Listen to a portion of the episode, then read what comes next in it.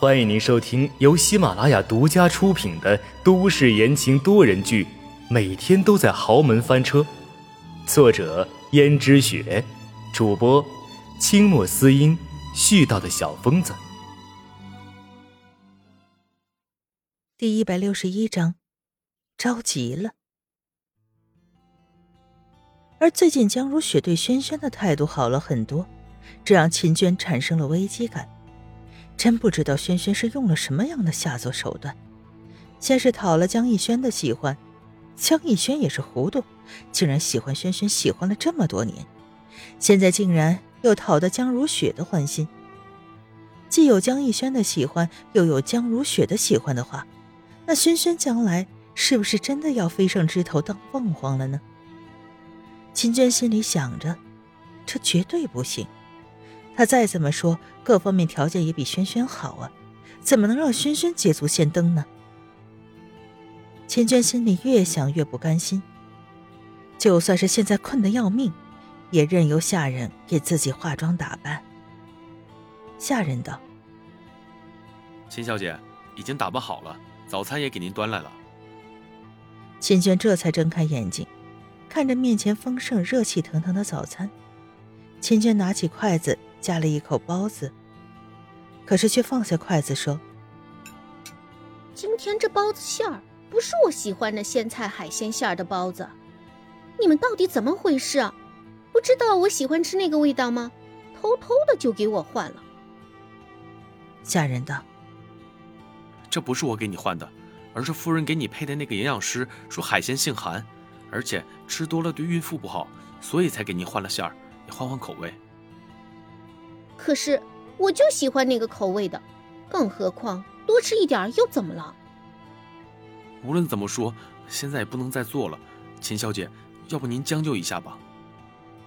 秦娟觉得这一顿吃饭都没胃口，于是随便吃了一些，说道：“走吧，去见见夫人。这么多天了，也没有去看她。”秦娟来到江如雪的房门前，没有进去，就已经听到里面的笑声。轩轩不知道说了什么，竟然逗得江如雪开怀大笑。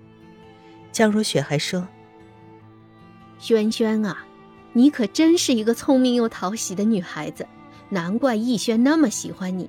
要是我是逸轩的话……”江如雪的话还没说完，秦娟就闯进去。秦娟酸溜溜的问道。夫人，你要是逸轩的话，你会怎么样？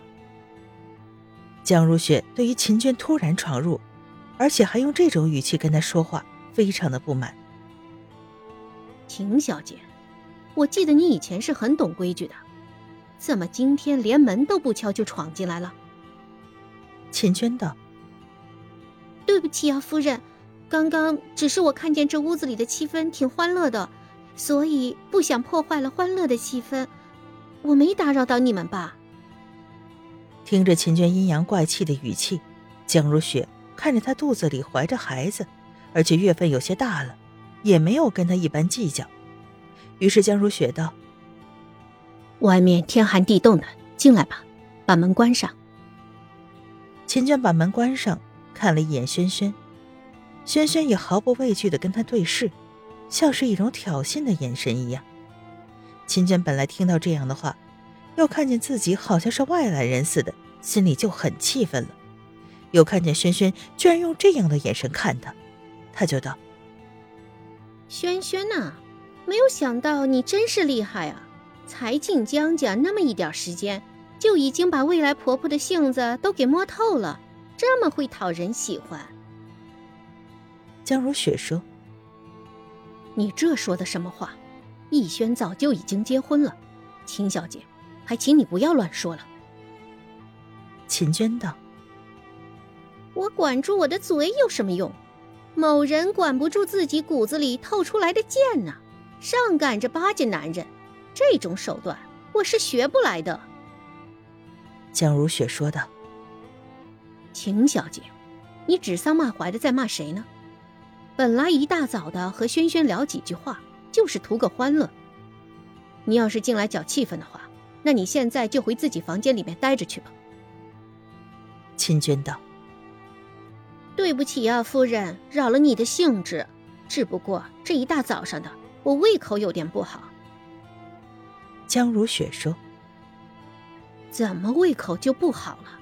我都亲自看过了，他们给你准备的饮食都是最精致的，就连我也没有那种待遇。”江如雪说这话的时候，心里有些酸。她嫁进江家，肚子从来没见动静，所以也从来没有体会过十月怀胎的感觉。如果能够为江家怀一个孩子的话，那她也会像秦娟和轩轩那样，成为江家最重要、最需要呵护的身子、最亲贵的人吧。但是她却没有。当然，她也不想给江逸轩的父亲怀上孩子的。他对那个男人没有半点的感情。当年江逸轩的父亲失踪，告知可能死亡的时候，江家的人都十分悲痛，就连老爷子一个不苟言笑的人也落了泪。实际上，江如雪虽然装的伤心，但心里一丝波澜都没有。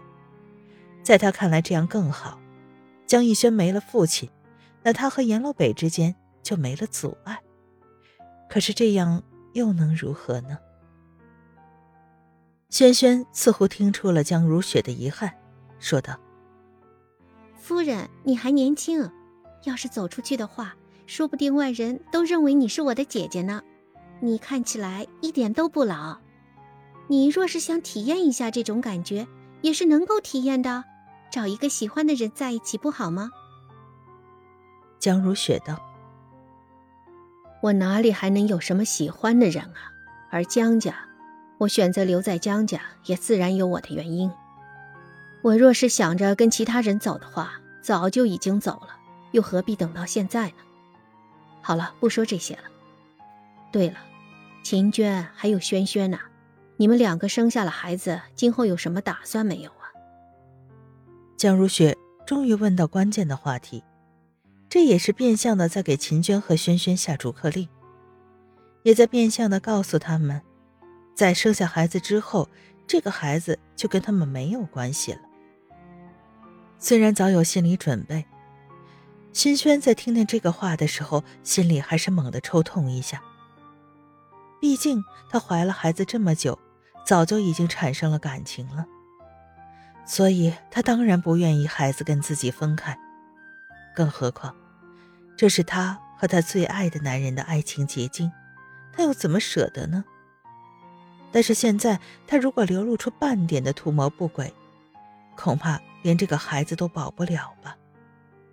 于是，轩轩只能坦然一笑，道：“我没有什么打算，我只想安安静静的过完下半辈子。至于这个孩子，我知道夫人一定会将他照顾得很好。虽然我不能一直陪在他身边，但是我希望他也能幸福快乐，受到最好的教育。”过最好的生活，有家人的呵护和关怀，这样我就安心了。听众朋友们，本集播讲完毕，感谢您的收听。